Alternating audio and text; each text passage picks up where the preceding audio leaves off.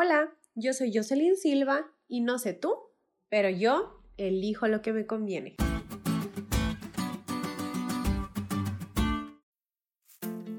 Cuando era niña, recuerdo que todos los domingos salía en televisión un programa infantil en el que los participantes ganaban la oportunidad de elegir una de tres puertas. En cada una de ellas había algo oculto. En una puerta había un premio muy grande, en la otra un premio muy pequeño y en la tercera solo había una broma pesada para el jugador. Como las tres puertas se encontraban cerradas, la decisión era muy difícil de tomar y muchas veces me tocó ver las bromas pesadas para quienes habían elegido mal.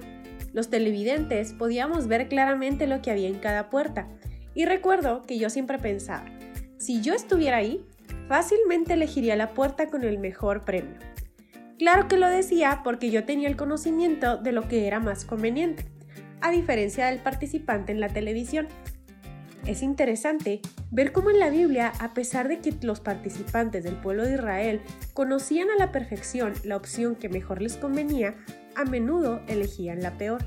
Y por supuesto, igual que en el programa de televisión, las consecuencias de haber elegido mal terminaban en un desastre.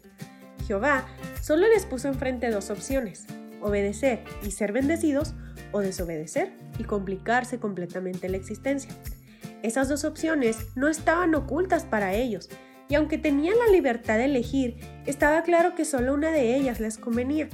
Después de todo, ¿quién en su sano juicio elegiría la muerte, el mal y la maldición por encima de la vida, el bien y la bendición? Por increíble que parezca, el pueblo de Israel lo hizo. Claro que podríamos argumentar que Dios en realidad solo les ofreció el bien, la vida y la bendición. Lo demás solo era el resultado de vivir alejados de Dios.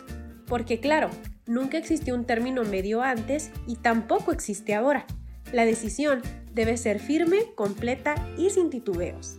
El gran conflicto era tan real en aquel entonces como lo es hoy en día. Y todos nosotros debemos aprender del ejemplo de Israel lo que puede suceder si no nos entregamos por completo al Señor. Por eso, hoy quiero animarte a que elijas la vida y todo lo que esa decisión implica. Recuerda que eso siempre será lo que más te conviene.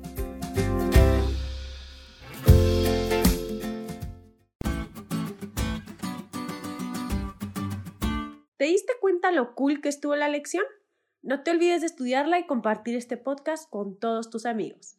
Es todo por hoy pero mañana tendremos otra oportunidad de estudiar juntos.